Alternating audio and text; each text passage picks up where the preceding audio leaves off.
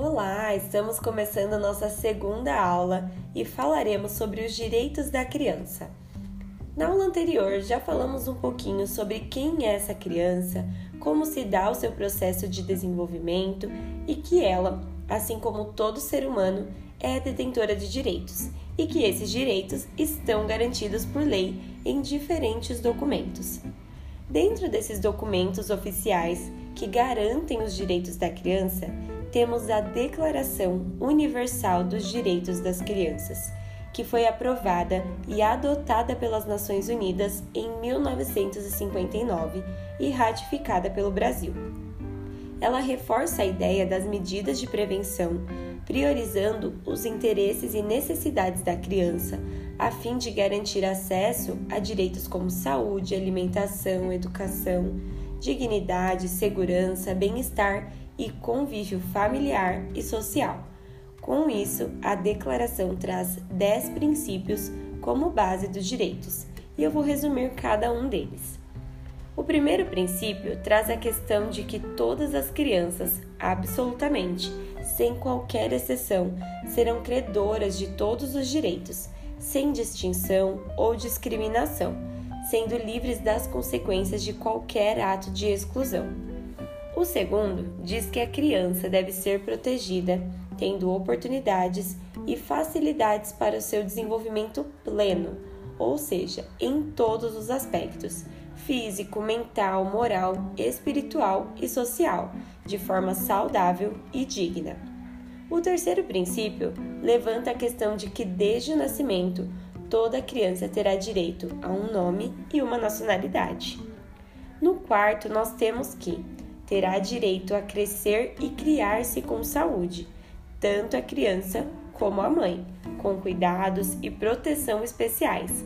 A criança terá direito à alimentação, recreação e assistência médica adequadas.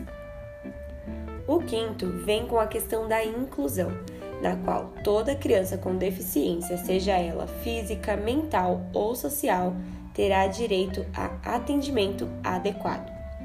O sexto diz que a criança precisa de amor e compreensão, sendo criada num ambiente de afeto e de segurança moral e material.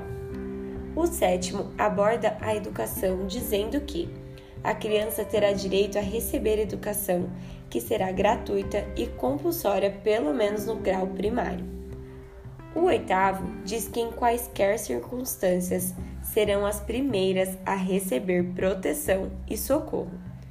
O nono vem com o ponto de que as crianças devem ser protegidas de qualquer negligência, crueldade e exploração, não podendo ser empregada antes da idade mínima e jamais poderá ser objeto de tráfico.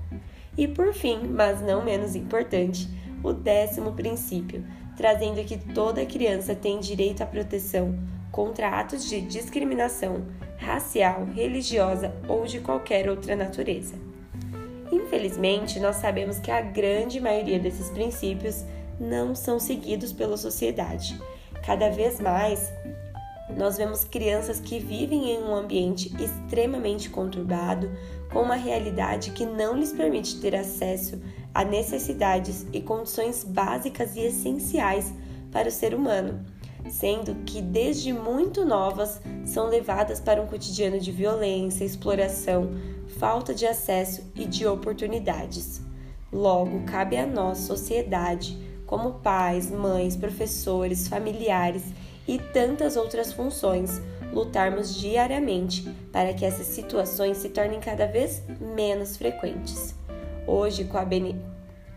Hoje, com a BNCC, a Base Nacional Comum Curricular, temos os seis direitos de aprendizagem da criança, sendo eles conviver, brincar, participar, explorar, conhecer-se e expressar-se, pois é a partir daí que ela vai explorando e conhecendo a si, ao outro e ao mundo, se relacionando, interagindo, se expressando pela fala, pelo corpo e principalmente pelo brincar.